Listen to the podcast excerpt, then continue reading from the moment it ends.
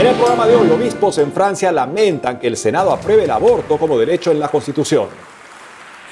Desde Colombia, la Iglesia presenta un plan nacional para la defensa de la vida. No hay persecución. Terroristas en Burkina Faso pretenden desinformar con guerra de religión, dice obispo tras mortal atentado en oración dominical. Desde Costa Rica, gobierno emite decreto de apoyo para la organización de tradicional romería. Desde Brasil, miles en la histórica peregrinación del Rosario de Hombres al santuario de Aparecida. Hola Natalie, ¿qué tal? Muy bien, Edito, ¿cómo estás? Bien, gracias. Un gusto estar contigo y con nuestros televidentes desde nuestros estudios en Lima, Perú. Bienvenidos a su noticiero con enfoque católico EWTN Noticias. Yo soy Natalie Paredes. Soy Eddie Rodríguez Morel. Gracias por acompañarnos. Empezamos las noticias desde Francia contándoles que este miércoles el Senado aprobó una medida que acerca la inclusión definitiva del aborto en la Constitución. Le explicamos en este informe.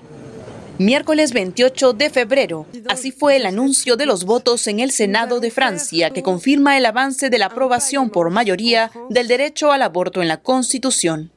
Est clos. Votos emitidos 317, a favor 267 y 50 en contra. La votación del Senado ha sido aprobada. La modificación constitucional aprobada por el Senado respalda una votación previa a favor del aborto por parte de los diputados en enero último. El próximo paso es una sesión conjunta del Parlamento francés el lunes 4 de marzo. Luego de una última votación de las dos cámaras, se modificará la Carta Magna para incluir la reforma en favor del aborto. El presidente de Francia, Emmanuel Macron, prometió incluir el aborto en la Constitución. Dijo así en redes después de la votación en el Senado. Estoy comprometido a hacer irreversible la libertad de las mujeres a abortar, consagrándola en la Constitución. Después de la Asamblea Nacional, el Senado está dando ahora un paso decisivo que celebro. Este jueves la Conferencia Episcopal de Francia expresó su tristeza por la votación en el Senado. Su mensaje dice, Reiteramos que el aborto, el cual sigue siendo un ataque a la vida desde el principio, no puede ser visto únicamente desde el ángulo de los derechos de las mujeres. Lamentamos que en el debate iniciado no se mencionan medidas de apoyo para quienes quisieran quedarse con su hijo. Mientras en Francia se destruye la vida de un niño por nacer en Colombia, la historia es distinta y la iglesia es la protagonista. Nuestra corresponsal Lida Lozada nos cuenta. La Iglesia colombiana liderará un proyecto nacional por la vida, una iniciativa que buscará promover la vida en sus diferentes facetas, fortalecer su defensa y ponerla en el centro del compromiso eclesial de las 78 jurisdicciones eclesiásticas del país. Las primeras bases de este proyecto ya fueron construidas recientemente durante el Encuentro Nacional de Delegados de Pastoral de la Vida convocado por la Conferencia Episcopal de Colombia aquí en Bogotá. Monseñor Francisco Ceballos, presidente de esa comisión episcopal, afirmó que esta iniciativa ayudará a que la voz de la iglesia en este tema sea aún más escuchada y por ende se logre mayor injerencia, empezando por los magistrados, pues este anuncio coincide con los dos años de la despenalización del aborto hasta la semana 24 por parte de la Corte Constitucional en nuestro país. Eh, pues nos damos cuenta que la legislación va cambiando continuamente, la ag- agenda legislativa en torno a, la vida y no precisamente a la defensa de la vida, sino mm, estamos en una cultura de la muerte que de una u otra manera incide en nuestros legisladores.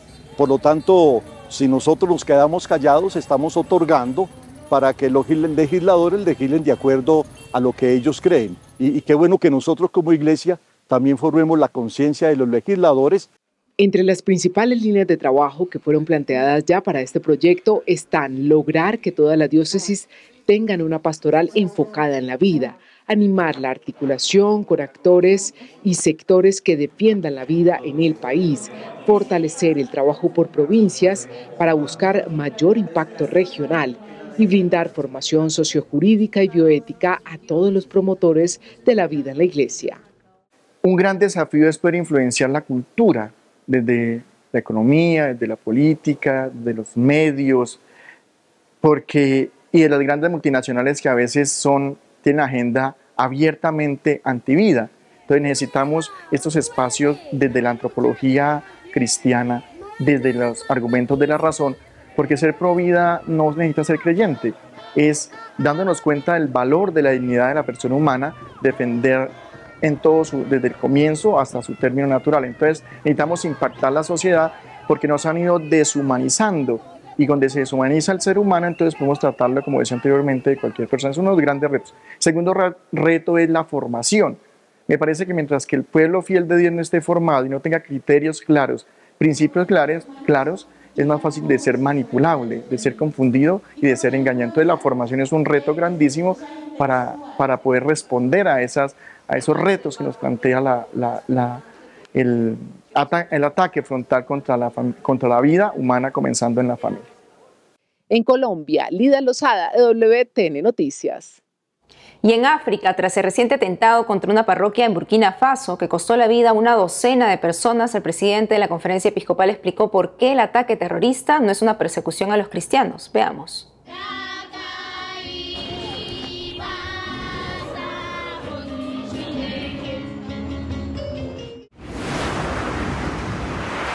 En su reconstrucción de los hechos a los medios vaticanos, Monseñor Laurent Vifouré cuenta que la mañana del 25 de febrero los fieles acudieron a la parroquia para el oficio dominical que se hace sin sacerdote. Tras la segunda lectura y la proclamación del Evangelio, un catequista se disponía a pronunciar una exhortación sobre la palabra de Dios cuando los terroristas entraron y empezaron a disparar. Solo alcanzaron a los hombres, evitando a las mujeres que pudieron escapar fuera de la capilla. El número de víctimas es aún incierto. Los testigos hablan de 12 muertos y 8 heridos, pero estamos esperando la confirmación oficial. El presidente de la conferencia episcopal está convencido de que la motivación del ataque no es el odio contra los cristianos, porque el mismo día del ataque a la parroquia de Sacane hubo otro atentado en otro lugar del país, en el que murieron el mismo número de personas que en Sacane, precisó.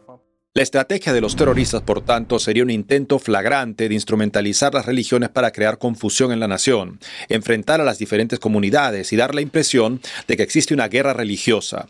Puedo afirmar con certeza que no existe ninguna persecución contra los cristianos. Monseñor Daviré informa que en Burkina Faso más de 30 parroquias están cerradas y algunas diócesis paralizadas. Expresó, a los que nos ofrecen balas, les ofrecemos paz, fe y esperanza.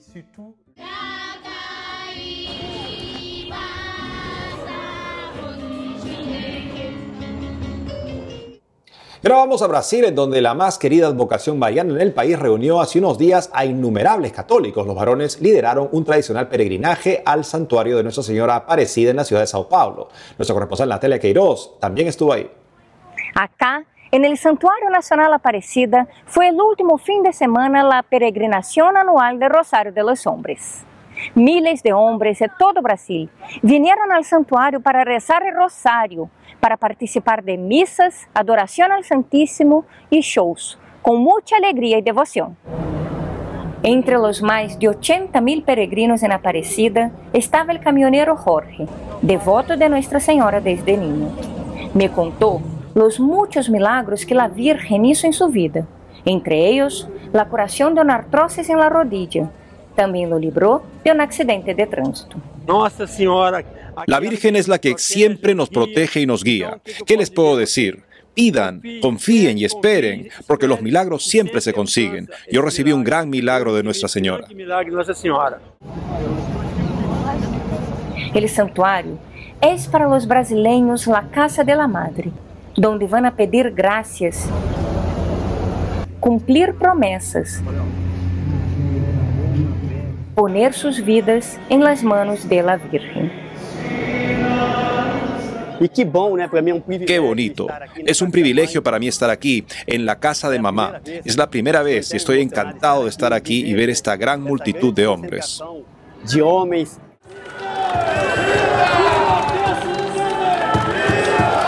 El Rosario de los Hombres es una iniciativa que millones de varones practican en las parroquias de todo Brasil una vez a la semana. El rosario de los hombres es un regalo de Nuestra Señora para cada uno de nosotros. El rosario de hombres es la fuerza del Espíritu Santo dentro de la iglesia. Por donde quiera que pasa transforma vidas, salva almas y trae de nuevo la presencia del hombre a nuestra Santa Iglesia. Esta es la fila para visitar la pequeña imagen de Nuestra Señora Aparecida, expuesta en un nicho al fondo de la basílica. La devoción se originó en 1717. Tres pescadores encontraron una imagen de la Virgen de la Concepción en el río. Luego de esa aparición, experimentaron una pesca milagrosamente abundante. De ahí el nombre de Virgen Aparecida. Para el diácono Elder Márquez, su vocación surgió de la devoción a la Virgen Aparecida y de la oración del rosario. Mis abuelos y hoy mis padres, mi padre con 87 años, mi madre con 82 años, rezan el rosario todos los días, así que soy fruto del rosario. Este grupo recorrió más de 2.000 kilómetros para llegar a la peregrinación. Con la ayuda de la Virgen de Aparecida, unos me cuentan que lograron restaurar sus familias.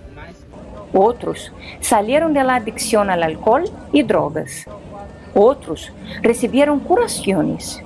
Hoy, todos son nombres de Rosario, devotos de la Virgen de Aparecida. La peregrinación del Rosario de los Hombres es la mayor peregrinación que hay en el Santuario Nacional. En Aparecida, Natalia Queiroz, EWTN Noticias. Hacemos una pausa y al volver, desde Costa Rica, el gobierno emite decreto de apoyo para la organización de tradicional romería. Además, ante próximas elecciones en América Latina, es crucial que los católicos participen en política para defender la fe y llevar el Evangelio a los gobiernos, afirma especialista. Regresamos con más noticias con Enfoque Católico.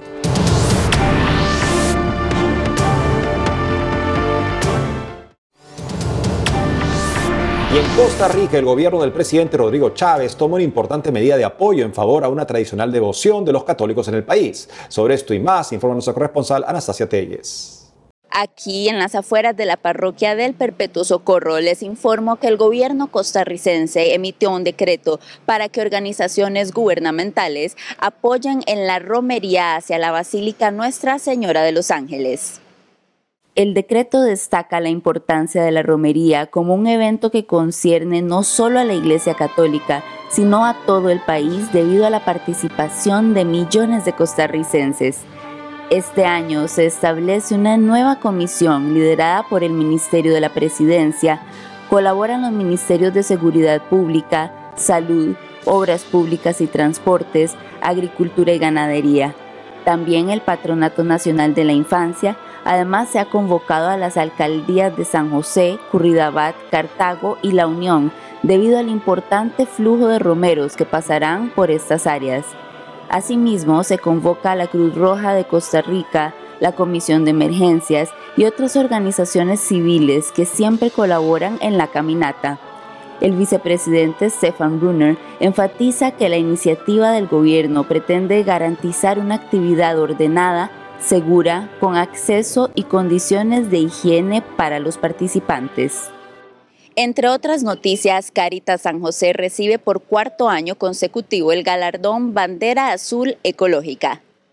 La Pastoral Social Caritas de San José fue distinguida por su ahorro en el consumo del agua y la electricidad, gestión de desechos y estudios bíblicos con temas ambientales, entre otros.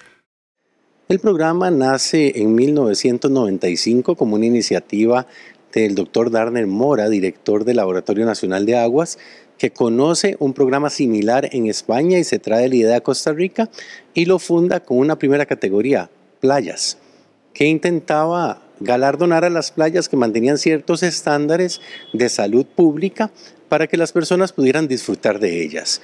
Con el paso del tiempo se fueron generando distintas categorías, hasta que en el año 2015, para ser más preciso, en agosto del 2015, la Conferencia Episcopal de Costa Rica aprueba promover la categoría eclesial ecológica como un eco de la encíclica Laudato Si del Santo Padre Francisco. Es el cuarto año consecutivo en que la Pastoral Social Caritas de San José recibe un puntaje del 100%. El premio Bandera Azul destaca el esfuerzo y trabajo voluntario de los comités locales para mejorar las condiciones higiénicas y ambientales como un medio para mitigar y adaptarse al cambio climático. Por cuaresma en Tilarán, Liberia, 60 reos recibieron el sacramento de la reconciliación. Previamente, un grupo de diáconos y servidores visitó la cárcel Calle Real para la imposición de la ceniza. Durante la visita, algunos reos pidieron confesarse. Es así que se coordinó el ingreso de los presbíteros. Entre los sacerdotes que dieron el sacramento de la reconciliación estaba el padre Edwin Baltodano. A sus 97 años de edad sigue sirviendo con dedicación. Desde San José, Costa Rica, Anastasia Telles Abarca, EWTN Noticias. Al menos cinco elecciones presidenciales se darán este año en Latinoamérica. ¿Cómo debe formarse un católico para saber elegir y animarse para un rol en la gestión pública? A eso apunta la Escuela de Formación Política Santo Tomás Moro, en Perú. Pronto iniciará una nueva propuesta formativa. El presidente del Centro de Estudios Santo Tomás Moro me cuenta más. Doctor Alberto González, es un gusto tenerlo con nosotros en EWTN Noticias porque es importante que los católicos nos formemos en política.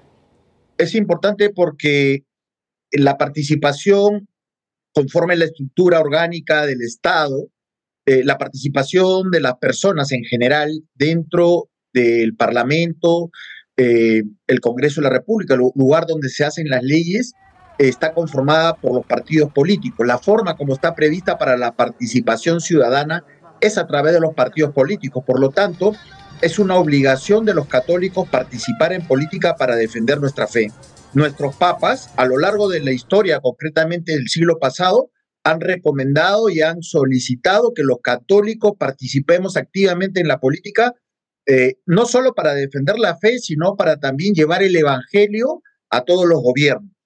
Y en tercer lugar, podríamos decir, porque no podemos después estar quejándonos de que se promulguen leyes que son profundamente anticatólicas y por lo tanto que eh, contravienen eh, la ley de Dios. ¿Y con qué corrientes debería identificarse un católico? ¿Derecha, izquierda, centro, conservador, progresista? Bueno, en principio la Iglesia Católica no tiene una posición política eh, que se encuadra dentro del ámbito de lo que tú estás mencionando. No existe una disposición por parte de la Iglesia de que se eh, orienten a determinada facción dentro del espectro político que tú has mencionado. Sin embargo, no podemos negar ni ser ciegos en señalar de que sí existen coincidencias en aspectos elementales en la medida de que el centro y la centro derecha son las que defienden la propiedad privada, por ejemplo, que se encuentra enmarcada dentro del ámbito de los mandamientos de la ley de Dios, no robarás. Después también eh, respecto eh, a, otros mandamientos de la ley de Dios, como por ejemplo no matar, si es que estamos queriendo hablar nosotros de aquellos partidos políticos de derecha que son los que eh, están en contra del aborto y a favor de la protección de la familia, a favor de este, generar políticas públicas que incentiven la familia y no los individuos, así como las poblaciones más vulnerables que se manifiesta eh, nuevamente en los mandatos de la Iglesia respecto de la ayuda a, los más vulnerables en base al principio de solidaridad. así es. ¿Y cuál es su mensaje, doctor, para que en este caso los católicos se animen a participar más en la política, no se involucren en ello? Bueno, lamentablemente la formación que recibimos los católicos durante la época escolar y posteriormente en la época universitaria no es suficiente para poder entender ciertos aspectos específicos e importantes dentro del ámbito de la marcha política. Por ejemplo, tú, nos has comentado algunas, algunos puntos, yo puedo ampliarlo, por ejemplo, que los católicos debemos entender qué cosa es el principio de subsidiariedad, ¿no? Eh, respecto a la participación del Estado en la vida de las personas. El Estado no tiene por qué participar y meterse en aspectos que le corresponden eh, únicamente a los individuos y a los ciudadanos, no tiene por qué meterse en la vida personal, no tiene que meterse en lo que respecta a la vida individual, familiar, cómo deben formar este, los padres a sus hijos, en qué colegios deben estudiar, cuál es la formación religiosa que deben recibir. Hoy en día estamos llegando al extremo que el Estado está queriendo, eh, se mete hasta el punto de decir quién entra en un baño y quién no entra en otro baño. Así es, como usted lo menciona, por eso es importante que todos los católicos nos formemos en cuanto a política y justamente de repente usted nos puede adelantar sobre el primer curso de formación política que van a dictar ahora en Perú, ¿no? El, primer curso es muy importante para los peruanos católicos porque está encaminado a conocer eh, de, la mejor manera a lo largo de la historia cómo es que eh, se ha devenido en lo que se denomina hoy en día el concordato o el tratado internacional entre de, cooperación internacional entre la Iglesia Católica, la Santa Sede y, este, y la República Peruana. Es importante que todos los católicos conozcamos y sepamos defender que cuando públicamente se dice que el concordato le hace daño al Estado peruano, que el Perú es un Estado laico y que por lo tanto la Iglesia Católica no tiene por qué participar o que la Iglesia tiene que meterse eh, a, las iglesias, a, los templos, y los católicos no podemos opinar en política, eh, yo creo que eh, debe ser muy por el contrario y que debe conocerse exactamente todo esto a efecto de hacer una debida defensa de lo que es el concordato. Perfecto, doctor Alberto González. Esperemos que muchas personas puedan inscribirse a este curso. Gracias por la entrevista. No, muy por el contrario, eh, Natalí, yo te agradezco por esta oportunidad y este sí, pues eh, considero de que estos cursos van a servir de mucho para que los laicos que deseemos contribuir al verdadero desarrollo del país, lo hagamos conociendo primero nuestra fe y después conociendo otros aspectos eh, importantes sobre el desarrollo del país. El martes último, el gobierno de Javier Milei comunicó que proceden a acciones para prohibir el lenguaje inclusivo y todo lo referente a la perspectiva de género en la administración pública. El vocero de la Casa Rosada explicó que no se usará la letra E, la arroba, la X y se evitará la innecesaria inclusión del femenino en los documentos de la administración pública. Manuel Adorni dijo que el gobierno considera que las perspectivas de género se han utilizado como negocio en la política. En más de una ocasión, la Real Academia Española se ha pronunciado acerca del denominado lenguaje inclusivo, considerándolo innecesario y ajeno a la morfología del español.